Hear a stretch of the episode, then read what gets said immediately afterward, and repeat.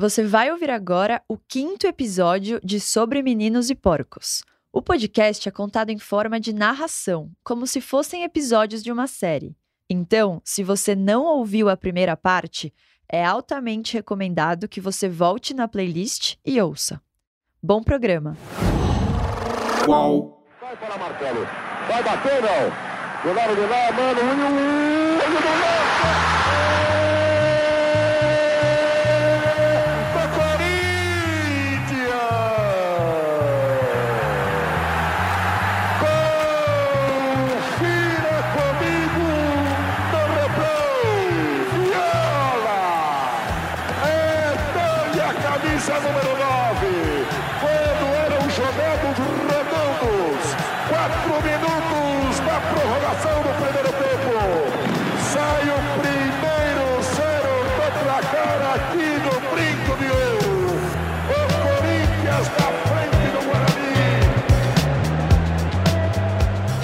Atacante Viola fez a festa da torcida corintiana em 1988, quando marcou o gol do título contra o Guarani na final do Campeonato Paulista. Mas, dois anos depois, a luz apagou, a noite esfriou, o povo sumiu e a festa do Viola ganhou cara de enterro. O Corinthians entrou em crise. No início de uma noite de domingo, em 12 de agosto de 1990, depois de um empate frustrante em casa, o Viola estava saindo do vestiário do Paquembu quando um torcedor se aproximou. O torcedor parecia tranquilo, parecia que ia pedir um autógrafo, um abraço, essas coisas que os torcedores fazem. Em vez disso, ele preferiu dar um soco na boca do Viola. Folha de São Paulo, 13 de agosto de 1990. Só a vitória interessa ao Corinthians na quinta. O Corinthians empatou com o Santos ontem à tarde no Pacaembu. O clássico não agradou aos 23.990 torcedores, 95% deles corintianos, que vaiaram seu time no final do jogo e escolheram Viola como vilão. Pelos relatos do jogo na época, parece que o Viola não estava mesmo jogando bem. Depois daquela agressão no vestiário, ele colocou gelo no lábio inchado e foi explicar a situação aos jornalistas. Ele estava inconformado com a agressão e disse que não tinha culpa por ter jogado mal. De acordo com a reportagem da Folha, ele também disse o seguinte: Isso porque ainda dependemos só de nós para chegar ao título. Já pensou se a gente estivesse fora do páreo? Eu levaria um tiro. O Corinthians acabou só empatando com o Bragantino no jogo seguinte e não chegou à decisão do Campeonato Paulista. O Viola também não levou um tiro. Mas o Viola tinha motivo para ficar preocupado. Naquela época, era fácil um torcedor ou qualquer outra pessoa entrar no vestiário e fazer qualquer coisa com os jogadores. É o que explica uma outra reportagem da época, escrita pelo jornalista Cosme Rimoli. Só mesmo uma tragédia terminará com a irresponsável demagogia de dirigentes e técnicos. Para ficar bem com a torcida, já virou hábito no futebol brasileiro permitir que fãs de jogadores invadam os vestiários assim que as partidas terminam. Ninguém é revistado e a camisa do clube no corpo acaba sendo a única identificação das dezenas de anônimos que cercam os atletas. Nessa reportagem, o jornalista conseguiu identificar o agressor do Viola e até entrevistar ele. O torcedor era membro da Gaviões da Fiel e o nome dele era Edmar Bernardes. Você já ouviu esse nome antes. A gente achou essa reportagem no meio de um monte de papel velho que o Tribunal de Justiça de São Paulo entregou pra gente depois que a gente fez um pedido judicial. Era uma cópia mal xerocada que fazia parte de um inquérito da polícia. Era o inquérito que investigava o assassinato de Cleófas Sóstenes Dantas da Silva, o Cleo, o presidente da Mancha. Nele, o Edmar, apontado como um torcedor violento, um cara que se orgulhava de bater no viola, aparecia como o principal suspeito de matar o Cleo. Mas quando os policiais aprofundaram a investigação sobre o Edmar, eles descobriram alguns fatos inesperados. Você desce uma porrada no cara com todo mundo, a gente arrastou o mundo dando bica na bunda dos caras. Você não entendeu. Envolveu! Eu sou o Adriano Wilson. Eu sou o Daniel Lisboa. Sobre Meninos e Porcos, episódio 5 Chumbo de Caça.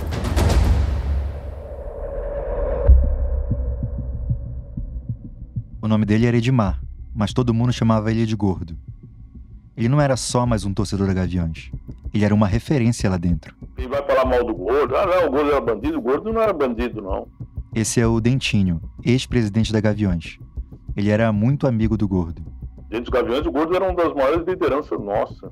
O problema que ele tinha na vida particular dele, ele nunca trouxe lá para dentro dos Gaviões. Isso que é importante, sempre salientar, entendeu? Ele era um cara muito ideológico a nível de história. Ele, ele entrou nos Gaviões, o, o Gordo entrou em Gaviões em 78, 79, 70, bem molecão. O Edmar, ou Gordo, foi mesmo um torcedor simbólico para Gaviões. Foi ele que criou o lema da torcida. Três palavras que até hoje estão nas camisas, nas faixas e bandeiras e nas paredes da sede da torcida. Três palavras que definem o que se espera de todo membro da Gaviões: lealdade, humildade e procedimento. Em um post no Facebook em homenagem ao Gordo, de julho de 2019, a Gaviões diz o seguinte: Para falarmos de lealdade, humildade e procedimento, é preciso lembrar de Edmar Bernardes, o Gordo, mas um grande líder da nossa história. Edmar tinha como ídolos Vladimir, ex-lateral do Corinthians, e o nosso eterno Joca, líder, fundador e ex-presidente dos Gaviões da Fiel. Sempre leal, humilde e com um excelente proceder, Edmar era linha de frente de nossa torcida e trouxe consigo seu lema. A ideologia nasceu da homenagem que ele prestou para Joca no dia de sua morte.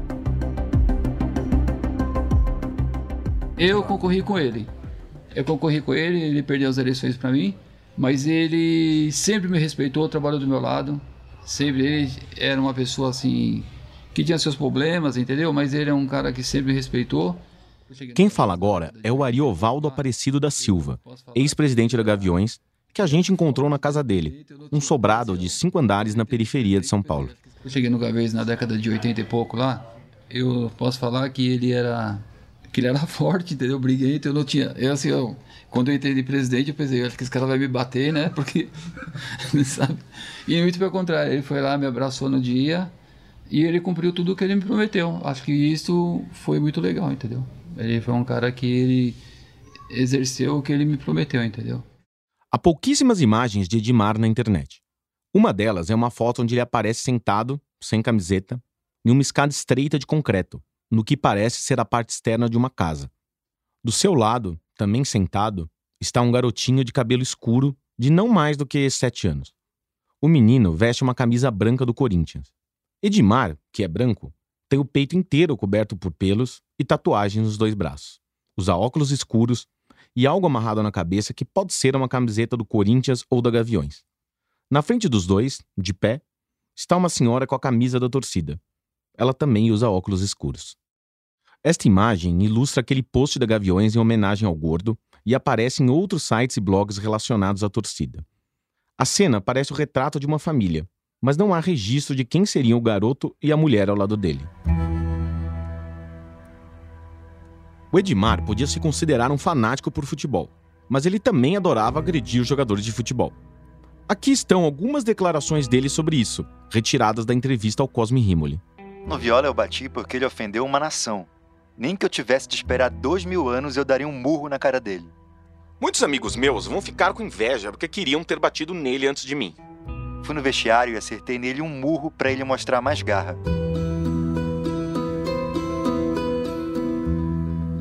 Uma dessas agressões aconteceu em 1987, um dia depois da eleição para presidente da Gaviões, que o Edmar perdeu para o Ariovaldo. E essa briga entre um torcedor e um jogador tem uma coincidência inacreditável. Naquele ano, o Corinthians tinha um centroavante que também se chamava Edmar Bernardes. O torcedor Edmar Bernardes não estava satisfeito com o desempenho do jogador Edmar Bernardes. Depois de uma derrota do Corinthians para o Juventus, o torcedor Edmar Bernardes entrou no vestiário do Pacaembu enfurecido e, bem, você já deve imaginar, deu um soco no jogador Edmar Bernardes. O atacante Edmar precisou ser carregado pelos companheiros e foi chorar no colo do técnico Jorge Vieira. Duas semanas depois, o torcedor Edmar foi preso pela polícia. Mas ele não foi preso por bater no xará. O motivo foi outro. Naquele dia, a polícia invadiu uma casa na zona sul de São Paulo e prendeu três pessoas que eram suspeitas de fazer parte de um grupo de traficantes de cocaína. Essas três pessoas teriam ligação com o italiano Italo Antônio D'Alessandro, conhecido como Gringo. O Gringo estava no radar da polícia porque estaria tentando criar uma rota de tráfico de cocaína de São Paulo até Roma, onde a carga seria recebida por membros da máfia italiana. No dia da prisão, a polícia resolveu levar junto um quarto homem que estava na casa para comprar cocaína. Esse homem era o Edmar Bernardes. O torcedor Edmar Bernardes, o gordo. Suspeito de fazer parte da quadrilha, ele ficou um mês preso. Aí foi solto e respondeu em liberdade. Aí foi condenado e voltou para a cadeia. No julgamento em segunda instância, acabou absolvido por falta de provas. Aí foi solto de vez. Ele ficou no pavilhão 9 na, na, no Canadiru, mas ele é um cara que ele conversava comigo, mas não, não conversava desses assuntos dele, não interessava para mim o que era, entendeu? Esse foi o Ariovaldo. Ele e o Dentinho conheciam bem o gordo. Ele teve a vida particular dele, que ele nunca levou para dentro dos aviões. Ele tinha um envolvimento particular dele, tanto que ele foi preso por isso e estava cumprindo pena por isso, por, por drogas e companhia. Ele sempre defendeu a casa dele, mas nunca usou esse artifício para alguma coisa lá dentro. Quando a polícia começou a levantar a lista de suspeitos do assassinato do Cléo, os principais líderes da Gaviões foram os primeiros nomes que surgiram. E entre eles, o Edmar era um suspeito óbvio, não apenas pelo histórico de agressões e o suposto envolvimento com o tráfico de drogas, mas também porque ele era apontado como um cara que tinha uma rixa com Cléo. O nome do Edmar era o mais recorrente nos depoimentos dos amigos do Cléo, que lembraram de muitas brigas entre os dois e as ameaças que o Cléo vinha sofrendo. Mas quando os investigadores foram questionar os corintianos a respeito das suspeitas sobre o Edmar, essa suspeita perdeu força. No dia em que o Cléo foi assassinado, Edmar estava preso no Carandiru. E se ele estava preso, era impossível que tivesse saído da cadeia para dar um tiro no Cléo. De repente, a prisão tinha virado o álibi perfeito. Os policiais não engoliram aquela informação assim tão rápido. Depois dos depoimentos dos corintianos, era preciso confirmar se realmente a casa de detenção do Carandiru registrava a presença do Edmar Bernardes na noite do crime. Se esse assassinato tivesse acontecido na era da informática, bastariam alguns cliques para essa confirmação chegar à delegacia de homicídios. Mas como a gente está falando dos anos 80, isso levou dias. E depois semanas. E depois meses. Em 1988, as coisas eram complicadas. Para um policial checar se um suspeito de um crime estava preso em uma cadeia qualquer, em um determinado período, ele precisava enviar um telex para a Secretaria de Segurança Pública. O telex era uma geringonça de metal em que você datilografava uma mensagem de texto que era imediatamente transmitida para outro telex por uma rede parecida com a rede telefônica. Você digitava uma mensagem no aparelho aqui, ela aparecia em outro aparelho lá. Explicando assim, até parece eficiente. O problema era que nos anos 80, pesquisar significava se debruçar sobre pilhas de arquivos físicos empoeirados, talvez não muito organizados. Essa história de bancos de dados integrados que permitem fazer uma busca em tempo real ainda era um devaneio futurista. Daí que dá até para entender a demora dos investigadores em confirmar uma informação básica. Eles sabiam que tinha acontecido um homicídio. Eles elegeram uma pessoa como principal suspeito. Eles não encontravam essa pessoa em lugar nenhum. Essa pessoa estava nas ruas na noite do crime? Os integrantes da Gaviões da Fiel que prestaram depoimento diziam que não. O Edmar estava preso em outubro de 88. Se estivessem certos, isso eliminaria ao menos a hipótese do Edmar ter puxado o gatilho, ou de ser um dos passageiros do escorte branco que levou os assassinos do Cleo até a Rua dos Fundos do Parque Antártica. Dá para imaginar que os investigadores estavam ansiosos, esperando a chegada de um novo Telex. E quando o Telex chegou, chegou junto com uma notícia importante. O nome Edmar Bernardi não constava na lista de detentos da Secretaria de Segurança Pública, em outubro de 88, no dia em que Cleo morreu.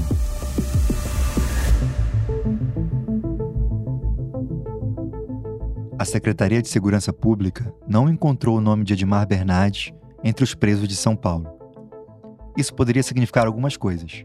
Ou Edmar estava solto no dia do crime, ou ele estava preso, e a secretaria tinha feito uma pesquisa ruim, com parâmetros errados ou em arquivos errados. A ausência do nome do Edmar na lista de presos reforçava a tese de que ele tinha alguma participação no crime, mas a polícia precisava avançar na investigação sobre os motivos do assassinato. Os investigadores focaram em descobrir os capítulos mais recentes da rixa entre as torcidas do Palmeiras e do Corinthians. Eles falavam mesmo isso abertamente, que eles vieram para detonar, que eram, vieram para limpar, o, honrar o nome do palmeirense. Esse é o Dentinho, explicando por que as outras torcidas de São Paulo começaram a ficar na bronca com a Mancha Verde. E eles escolheram a pior forma que é a violência, né? Não no crescimento de como torcida, como festa dentro de campo, apoiar o seu time, não. Eles escolheram um monte de revanchismo, de atacar, de ser até covarde, porque sempre agiam de maneira covarde, né? Começou assim, poucas coisas e sempre sempre a liderança estava com o Cléo e o nome do Cléo cada vez surgindo, porque ele era o líder máximo, era o cara que estava em todas as, as, as, coisas que ocorriam, de brigas, de, de, de errado, vamos dizer assim. O Cléo estava envolvido. Com poucos anos de vida, a Mancha ganhou fama de encrenqueira e desleal diante das outras torcidas. A raiva só crescia e era direcionada ao presidente, Cléo, considerado o mais porra louca dos palmeirenses. Todo mundo queria pegar o Cléo. Até que alguém finalmente pegou. E até os integrantes da Mancha que conversaram com a gente admitiram que teve uma gota d'água para isso. Um incidente no qual o Cléo teria definitivamente passado dos limites. Como é comum nas histórias que ouvimos, tem diferentes versões para o que aconteceu. Já se passaram mais de 30 anos e é sempre difícil distinguir a realidade do que é lenda ou pura e simples distorção. É o caso dessa suposta gota d'água. A história que ouvimos é a seguinte: o Cléo foi armado a um jogo de futebol de salão e atirou em um ônibus da Gaviões. Os corintianos ficaram muito revoltados porque dentro do ônibus tinha mulheres e crianças. A gente tentou identificar quando exatamente essa briga ocorreu. Nossas fontes deram datas e locais diferentes, até que a gente descobriu uma treta famosa que aconteceu no ginásio do Banespa em São Paulo. A pancadaria generalizada entre Mancha e Gaviões foi televisionada e narrada ao vivo. Esse som é de uma gravação caseira da transmissão da Record. A qualidade do material é muito baixa, mas dá para identificar o Cléo no meio da confusão. Ele está de calça branca e camiseta da Mancha, na linha de frente da torcida, trocando socos e chutes com a Gaviões. No meio da briga, um rojão é disparado dentro do ginásio. Nós conversamos com pessoas que participaram dessa briga e elas garantem que não teve tiro nem ônibus baleado com mulheres e crianças dentro, o que enfraquece a teoria de que a briga no futsal levou à morte do Cléo. E tem outro detalhe que afasta de vez a tese. Essa briga no Manespa aconteceu em 1986 e o Cléo só seria assassinado dois anos depois, em 1988.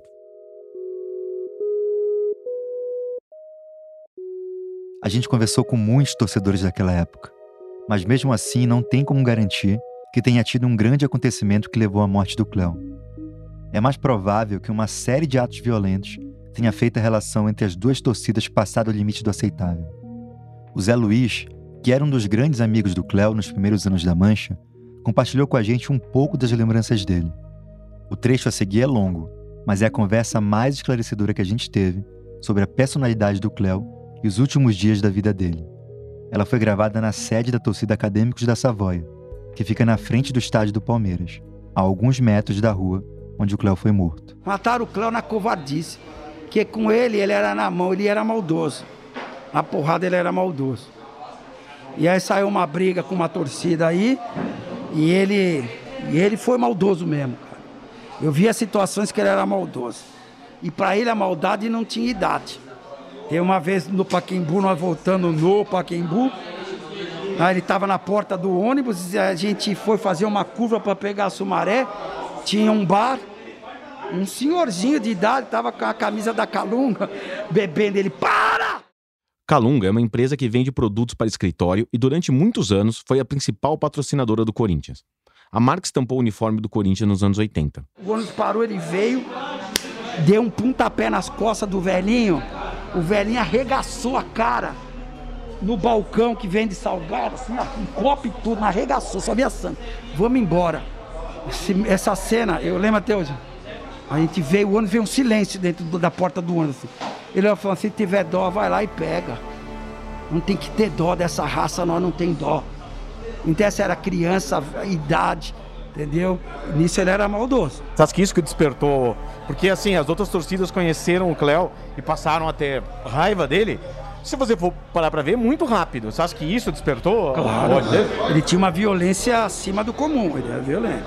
Nessa briga aí, Teve uma pessoa lá que ele bateu com uma barra de ferro, a pessoa perdeu a vista, ficou enxergando na maldade mesmo. E aí tinha que ser, tinha que ser na maldade, porque nós tinha que pôr o respeito. Sabe quando os caras é gigante e você não é? E você tem que mostrar que nós somos nós? Pra pôr respeito, mano, não é chute na bunda. Você não vai pôr respeito nenhuma briga dando chute na Mas uma coisa ele covardice de assassinato, não. Antes do Cléo morrer assassinado aqui na Padre Antônio Tomás, meses antes ele tá, sofreu um atentado.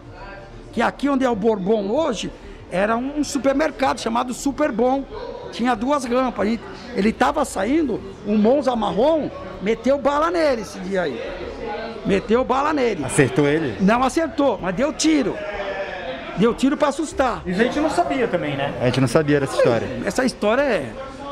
Deve contar em uma mão quem conhece essa história. A gente ouviu uma história, e você é, pode confirmar se, se procede, se você ficou sabendo disso, que um, algumas semanas antes da, do Cléo ser assassinado, ele se envolveu numa confusão com o ônibus da Gaviões da Fiel, saindo. Ô pessoal, silêncio aí, ô! Não dá pra escutar a entrevista aqui. Saindo de um, de um, de um jogo de futsal é, e ele teria dado tiros no ônibus da Gaviões da Fiel, onde já haveria mulheres, crianças. E isso indignou muito a Gaviões. Isso teria, que a gente ouviu. isso teria motivado Confirma o assassinato. ou- lembra aconteceu? disso? É. Aconteceu. Aconteceu. Aconteceu, mas é fato que a gente. Quem falou isso não deveria falar de tiro, essas coisas, né? O que a gente fala é que é a violência, como a gente tomava tiro, mas nunca matou ninguém. Nunca matou ninguém. E eu vou te falar, às vezes um revólver se usa para se defesa. Muitas vezes você usa para você não morrer. Certo? Você vê muitas pessoas aí andam armada, não é que ela quer matar alguém. Ela falou, pô, hoje em dia o cara vai, vai roubar o seu carro, ele te mata. Vai invadir a sua casa, o cara mata a sua família. Eu tenho, eu tenho segurança na minha casa. Eu moro em casa. Minha casa nunca foi assaltada. O bairro inteiro já foi assaltado. E eu aviso os guardas, entrou na minha casa aqui, maluco, eu não quero saber. Primeiro eu meto bala, depois eu vou ver o que aconteceu. Eu vou deixar o cara invadir minha casa, estrupar minha filha, espancar minha mulher, que é o que acontece, nem a pau. É só não invadir minha casa. E o Cléo, em alguns momentos, também tinha um pensamento. Nós vamos pra guerra, cara. Você lembra se esse jogo foi no mesmo ano que o- foi próximo da data do assassinato dele? Foi. Então talvez tenha mesmo alguma coisa a ver. Claro, com certeza. Eu acho que esse não foi o peso final. Teve um outro peso final. Teve um peso final que foi muito próximo da morte dele. Inclusive, eu conhecia um dos integrantes de uma torcida aí. E ele fazia até faculdade comigo na época. E eu encontrei com ele na Paulista e ele encostou o carro e falou: Olha, o Cléo e o Atibaia estão jurados de morte. Isso em uma sexta-feira. O Cléo foi assassinado numa segunda. E aconteceu. Depois a gente tentou achar o cara, o cara mudou, foi pro Nordeste. O cara era de família rica mesmo. Morava na Doc Lobo, só pra você ter uma ideia. Ele não. Lógico que. Ele não, era uma torcida rival, lógico, ele não, não foi, mas ele sabia do que ia acontecer. Porque às vezes você tá em um. Você faz parte de, de diretoria, essas coisas, você sabe o que vai acontecer. Você não participa, mas você sabe o que vai acontecer.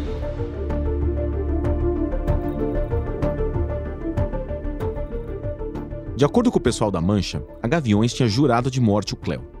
As maldades do presidente palmeirense irritavam os corintianos.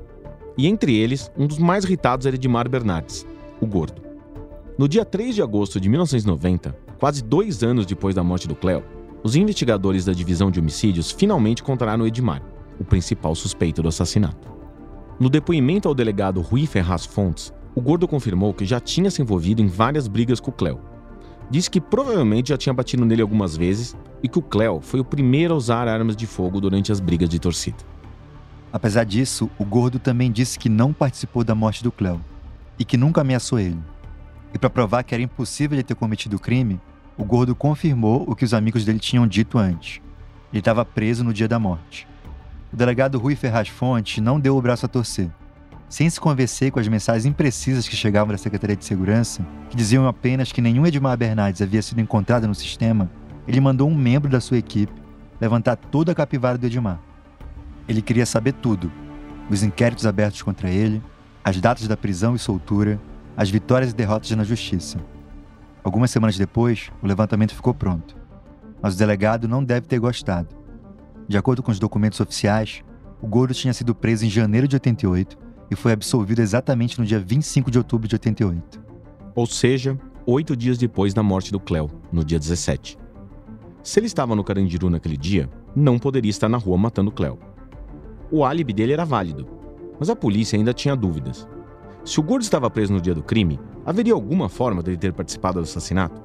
Ele poderia ter dado a ordem? Ele poderia ter ajudado os atiradores? Sem ter nenhum outro suspeito em mente, o delegado deve ter olhado a ficha criminal do Gordo em busca de uma salvação por inquérito. E ali, naquelas folhas de letras minúsculas, cheias de datas e artigos do Código Penal, ele encontrou um caminho.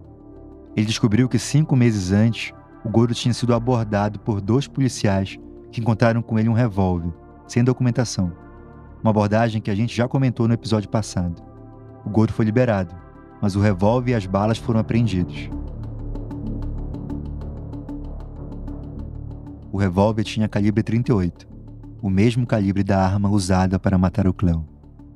O delegado deu a ordem e um colega enviou ao Instituto de Criminalística da Polícia o pedido para um exame de comparação entre a arma apreendida com o gordo e as balas encontradas no corpo do Cleo. Agora era só esperar. Eles esperaram dias. Os dias viraram semanas. E as semanas viraram meses. No dia 23 de maio de 1991, dois anos e sete meses depois do crime, os peritos criminais receberam a arma do gordo e as balas do Cleo. Eles carregaram o revólver do gordo e dispararam, recolhendo as balas para comparar com aquelas achadas no Cleo.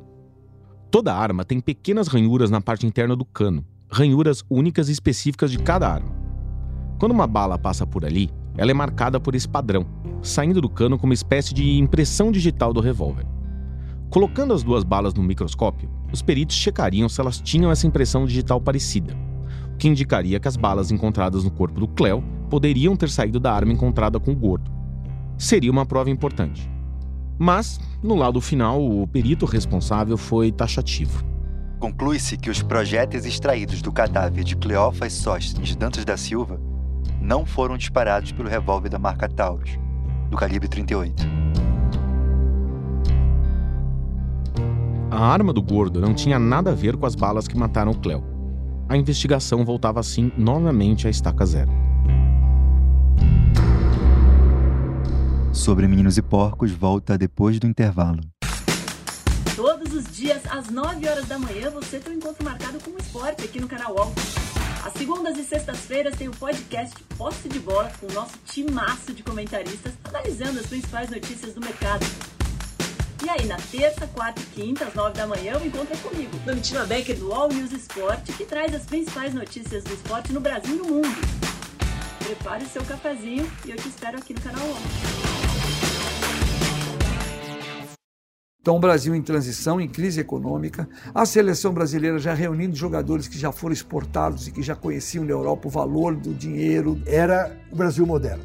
E o Brasil moderno tinha que jogar um futebol moderno. E o futebol moderno era o futebol europeu. É uma coisa que assim, totalmente distinta, né? A gente estava no céu, de repente foi para o inferno. Copa 90. Lazzaroni, Maradona e uma seleção talvez injustiçada. Você pode assistir a série em youtube.com/movidoc.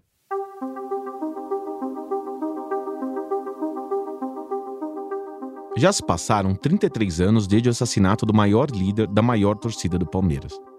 E não são apenas os pontos mal explicados que permanecem assim até hoje. Quando a gente começou a pesquisar para esse podcast, a gente foi atrás de duas pessoas que já tinham investigado o crime por conta própria. Duas pessoas da família do Cleo. Mas elas não quiseram colaborar, porque disseram que sofreram ameaças de morte quando faziam as pesquisas. Talvez você esteja se perguntando: o assassinato do Cleo aconteceu há tanto tempo, por que ainda hoje alguém seria ameaçado? A resposta para essa pergunta está fora dos inquéritos.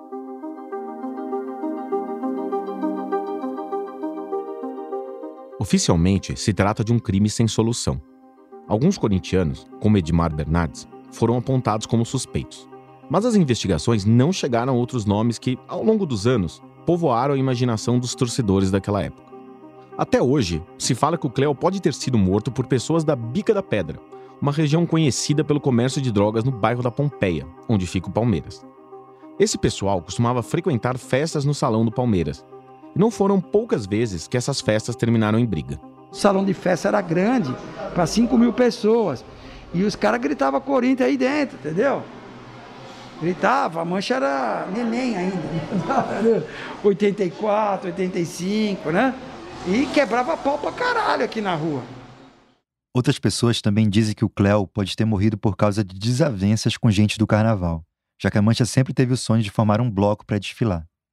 Nos anos 80, a torcida se preparava para formar uma ala na escola Águia de Ouro, uma equipe tradicional da zona oeste da cidade. Mas eu conversei com diretores da Águia daquela época e eles disseram que essa teoria não faz sentido. Nenhuma dessas linhas foi investigada pela polícia, pelo menos de acordo com o inquérito. Para os policiais das duas delegacias que pegaram o caso, só havia uma suspeita em mente: que o Cléo foi morto por causa de briga de torcida. Sem provas que ligassem o Edmar àquela noite de outubro de 88, ele saiu do radar da polícia. Em 1991, ele estava na Barra do Saí, em São Sebastião, no litoral norte de São Paulo. É um lugar de praias bucólicas, areia branca e mar azul e tranquilo. Não se sabe exatamente por quê, mas ele caminhava por uma rua de terra cercada de mato numa madrugada de dezembro. Apesar de ter algumas construções próximas, não tinha iluminação pública. O Edmar só enxergava escuridão. Qualquer pessoa, por mais corajosa que seja, nunca se sente bem em uma situação como essa. Mesmo que você esteja em um lugar conhecido ou supostamente seguro, em algum lugar da sua mente você está pensando que alguma coisa muito ruim pode te acontecer.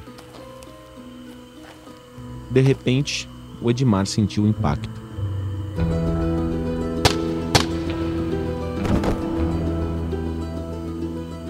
Foram duas balas, de cima para baixo, de chumbo de caça, pelas costas e a curta distância. Nenhuma testemunha, além do céu escuro de São Sebastião. Um tiro na escápula e outro na nádega.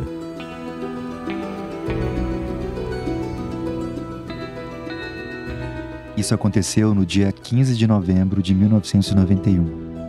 No dia 16, o inquérito que investigava o assassinato do Cleo foi arquivado.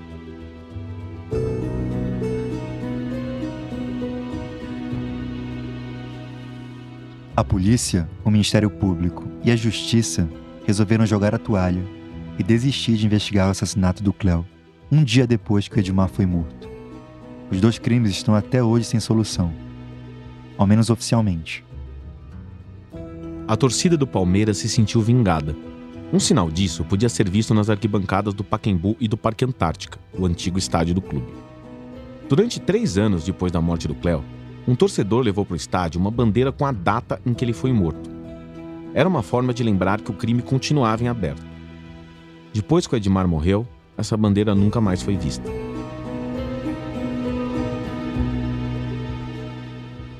A história da Mancha Verde é uma história de um grupo de amigos que se uniu para viver uma aventura, criar uma torcida para conseguir o respeito que eles achavam que não tinham. Pensando sobre esse ponto de vista, é triste saber que essa história acabou em um assassinato, ou em mais de um. Os amigos que fundaram a Mancha não fundaram uma torcida para matar ninguém e nem para morrer. Mas a amizade que eles sentiam um pelo outro e o senso de pertencimento ao ideal acabou radicalizando muitos deles. E a morte passou a entrar no horizonte de possibilidades. A gente tinha uma amizade mais forte que até o amor ao Palmeiras era a amizade nossa, entendeu? Pelos seus amigos você morre e você pode matar. Aquela época, amizade, amizade era, o Cléo era meu filho, horas, eu era pai do Cléo, e horas era irmão do Cléo, o melhor amigo dele, o amigo dele, mas ele estava como presidente morando na minha casa por questão de segurança. Em algum momento ali dos anos 80, os amigos Paulo, Zé Luiz, Atibaia, Moacir, Marcelo e o Cléo deixaram de ser meninos. Nunca deixaram de ser porcos, porque o Palmeiras estaria sempre acima de qualquer coisa para eles. E muitas vezes eu olhava para ele em casa e falava, nós vamos morrer porque nós não sabemos se defender, Cléo. Aí resolvi comprar um 32. Mas eles deixaram de ir ao estádio apenas para torcer. Eles tinham um projeto em mente. E para esse projeto dar certo, tudo era permitido. Eu nunca tirei eu nunca atirei. E a minha arma era linda. Eu falava, mostrar a arma, todo mundo corre. Quando o maior líder deles foi morto, na frente do lugar que eles consideravam uma casa, o ódio tomou conta de todos. As brigas ficaram mais cruéis, as pauladas viraram tiros, eles passaram a frequentar cada vez mais as páginas policiais. Foram fichados, presos e criminalizados pelo que faziam e até pelo que não faziam. Eu tô sempre com os meninos, moleque é bota pra fuder de verdade, tio. Se uma pega ferro, outra pega. Um morreu, outro morreu. Não tem como parar. Não tem como parar. O torcedor organizado, ele quer manter aquilo. Ao longo dos anos 90 e até hoje, para muita gente, torcedor organizado é sinônimo de criminoso. Nós sabemos que não é. E eles sabem que não é. Eles têm um projeto: fazer a Mancha Grande e honrar a memória daquele grupo de amigos que resolveu fundar a torcida. O sentimento que uniu todos eles ali nos anos 80 foi o que trouxe a maioria deles até aqui. Sem esse sentimento, eles não são nada. Sem os fundadores, eles não seriam nada.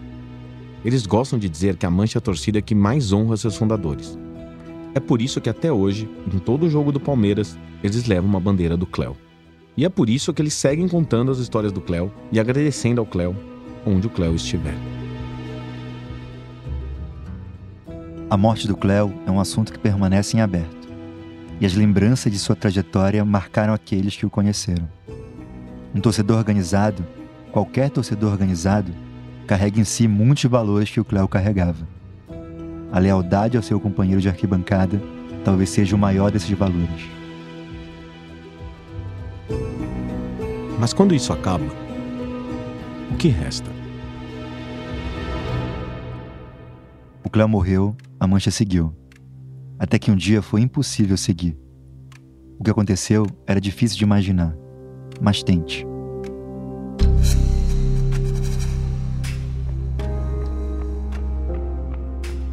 Imagine que você é chamado para uma reunião na sua torcida organizada. Sua mesma, porque você é um dos fundadores. Você sabe que essa torcida passa por um momento complicado, que nem todos dentro dela concordam com você. Mas essa é a sua vida e você fará o que for possível para colocá-la no rumo certo. Você participa de uma reunião e diz tudo o que pensa sobre aquela situação. Os ânimos ficam exaltados. Mas você já se meteu em muitas brigas antes e você não costuma fugir delas. Você sai da sede da torcida. Você pega seu carro. Você está sozinho.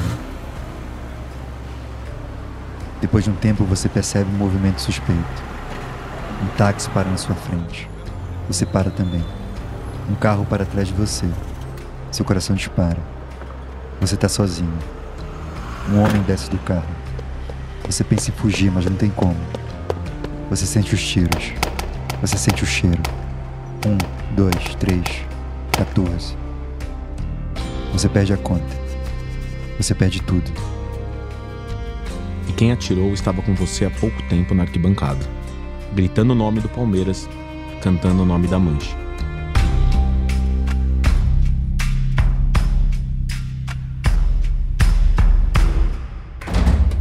No próximo episódio de Sobre Meninos e Porcos, O Moacir é. Puta, não posso falar, cara. O cara era mancha, mancha verde. Tanto que ele morreu pela mancha, né? O Cléo morreu pelo Palmeiras. E o Moacir morreu pela mancha. É muito mancha. Muito, muito, muito, muito mancha.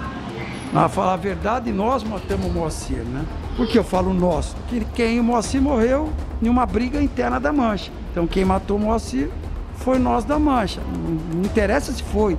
Ah, o B já não tá mais na torcida. Tá, se o cara era pilantra, bandido. Mas era mancha. Sobre Meninos e Porcos é a terceira temporada de Wall Sport Histórias, que antes tinha o nome de Futebol Bandido. Se você lembra de alguma história sobre as torcidas organizadas dos anos 80, escreva para sobremeninoseporcos.com.br. Nas redes sociais publicamos conteúdo extra, como fotos, vídeos e recortes de jornal sobre os personagens dessa temporada. Visite também a página do Wall Sport Histórias no portal UOL. A produção, pesquisa e roteiro dessa temporada são do Adriano Wilson e do Daniel Lisboa. A coordenação é do Bruno Doro e da Juliana Carpanês. Desenho de som e montagem do João Pedro Pinheiro. Locução da Maria Vitória Poli. Laís Gurjão colaborou com a decupagem e deu sugestões para o roteiro. A assessoria jurídica é da Ana Fernanda Delosso. O design é do Eric Fiore. A direção de arte é da Gisele Pungan e do René Cardilho. Este projeto também conta com Antoine Morel e Vinícius Mesquita, gerentes de conteúdo do UOL, e Murilo Garavello, diretor de conteúdo do UOL.